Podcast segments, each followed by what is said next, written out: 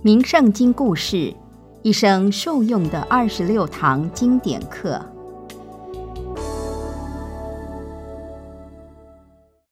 各位听众平安。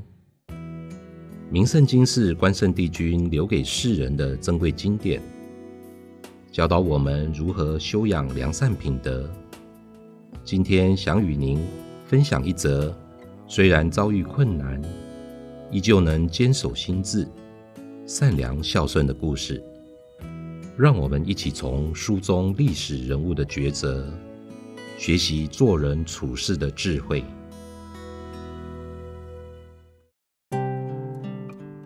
名圣经故事：余宝夫妇孝顺善良的故事。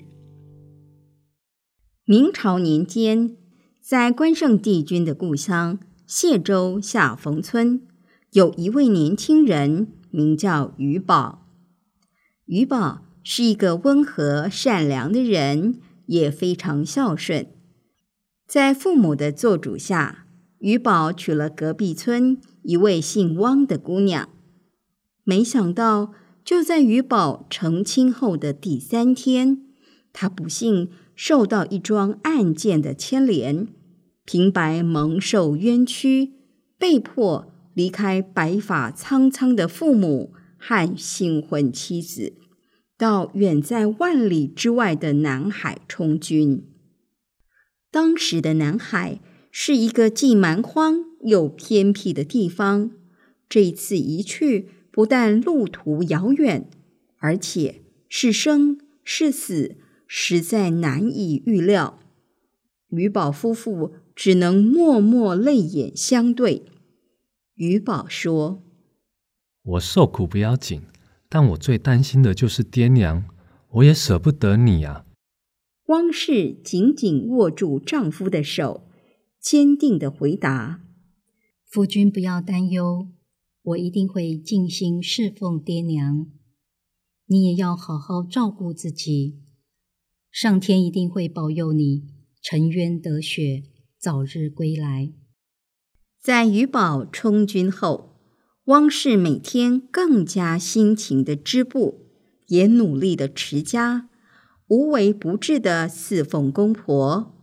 而每逢初一、十五，她都一定会前往关帝庙，虔诚的敬拜，祈求关圣帝君护佑丈夫，能够早日洗清冤屈，平安回到家乡。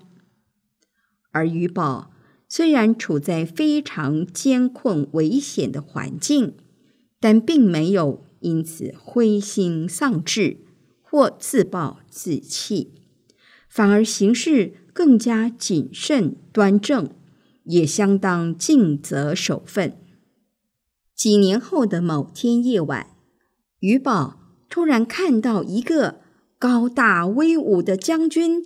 骑着赤红色骏马，这位将军对余宝说：“我知道你是个孝顺的人，你想念你的父母和妻子吗？”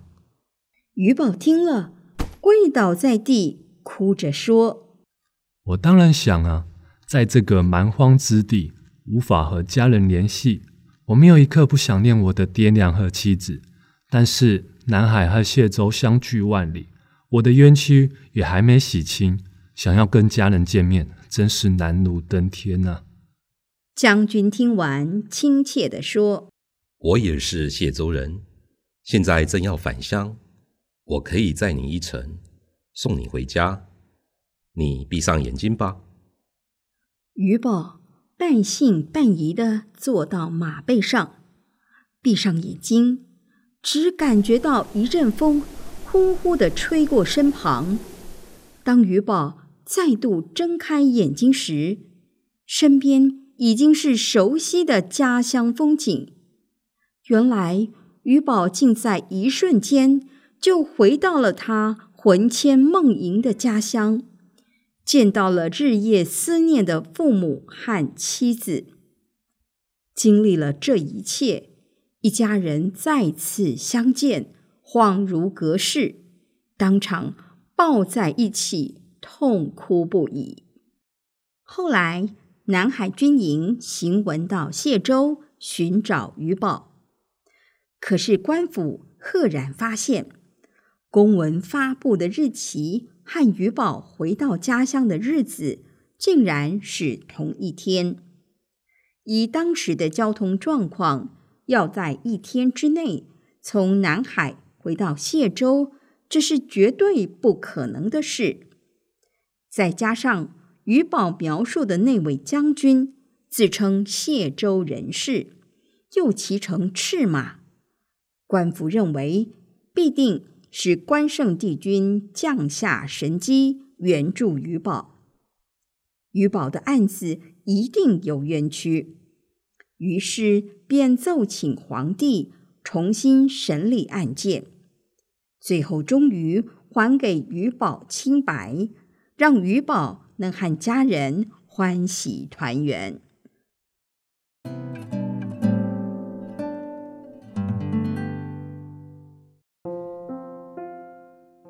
故事中的余宝夫妇孝顺父母，彼此情深意重。在遭遇困境时，依然坚守良善品德，维系家庭关系和情感，最后感召神明护佑，让余宝洗雪冤情，全家团聚。我们生而为人，良善的心就是我们的本，而家庭就是我们的根，所以做人。一定要先照顾好根本。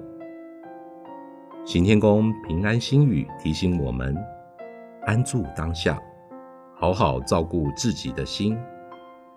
无论是顺境或是逆境，都一样要坚守端正善良的品格和正确的信念，也要孝敬父母和长辈，爱护伴侣和子女。当我们守好自己的心灵。并且愿意为家人付出，携手同心，好好经营家庭。那么，坚定的内心和温暖的家庭，将成为我们立身处世、面对困难挑战最坚实的后盾和力量。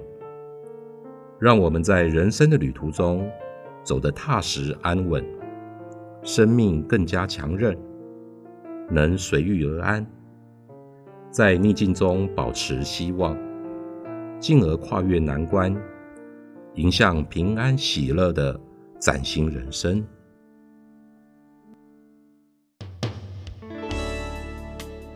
名圣经故事蕴含跨时代的正向力量，能帮助我们放下烦恼，净化身心，开创圆满的人生。行天宫出版品免费赠阅，欢迎您到行天宫三宫及悬空图书馆索取这本智慧经典，也邀请您到行天宫问心书院脸书专业按赞，掌握最新有声书讯息。行天宫愿人人读好书，说好话，行好事。做好人，祝福您事事平安。